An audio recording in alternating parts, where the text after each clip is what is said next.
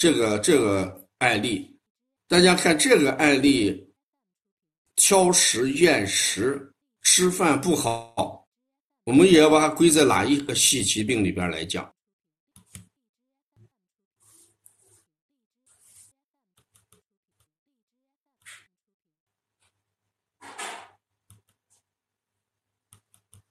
对，在这里面，我们把这个案例给大家总结这么两点。孩子这个情况分两点，一个就是先天不足，一个是后天失养。后天失养，这个孩子特别有一个让我们关注的一点，就是九个月之前每天要吃三到四个鸡蛋。哼，这个互动画面为什么一直反应不上来，一直不动？大家看是什么问题？啊，一直不动，看不出大家的互动，也反映不出来大家到底是对这个理解怎么样？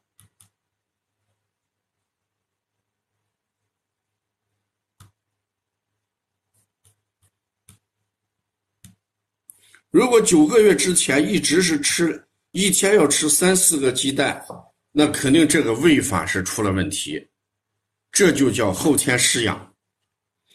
那现在面临的问题是什么？肯定要改变我喂养习惯。特别要强调一下，一岁五个月孩子的钙与锌的缺失，大家可以做一下笔记。这个案例我给大家讲一下。这个锌的缺失会导致孩子四个方面的问题，大家记一下。第一个，如果这个孩子缺锌的话，那消化功能一定会减退，所以要把锌给补上。你看查出来这个缺锌，把锌补上，否则这个孩子这个厌食就不好治疗。这是缺锌，这是第一点。第二一点呢？这个锌还有一个很重要的作用，孩子生长发育的问题。如果锌缺，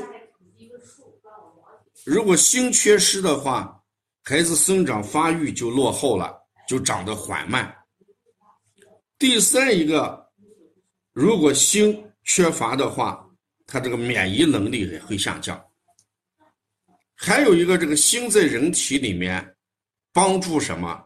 维生素 A 的吸收，在人体里面帮助维生素 A 的吸收，所以这个孩子我们建议先把微量元素一定要给补上，啊，所以说把这个缺失的钙跟锌啊先补上，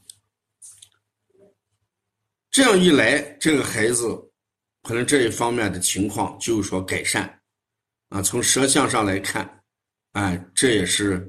孩子消化不好，嗯，舌苔消失，在补锌的同时，我们给孩子也加一些什么保和丸，加一些保和丸，给孩子加一些保和丸这样的东西啊，否则的话我们搞不清这个情况，嗯，要改变这个锌的问题。刚才记一下，锌有四大功能，大家记了没有？锌有四大功能。哪四大功能啊？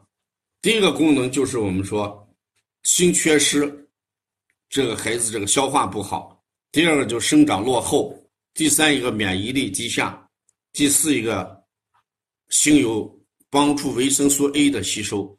如果我们缺乏锌的话，孩子生长就会出现问题啊。所以这个建议嘛，三个：第一个，我们给孩子把这个饮食习惯调整过来。这个鸡蛋吃多了，将来也会导致这个食物不耐受啊，鸡蛋也不耐受。先给孩子改变饮食结构，再一个要补足钙与锌。再一个呢，给孩子要做一些脾胃保健的推拿啊，补脾呀，呃，中脘足三里呀，摩腹呀，把这些做上。这是第三一个改定。第四一个也可以适当的配一些这个呃保和丸呀。这个健儿丸呀，啊，这样的东西给孩子消导一下啊，就是这个案例。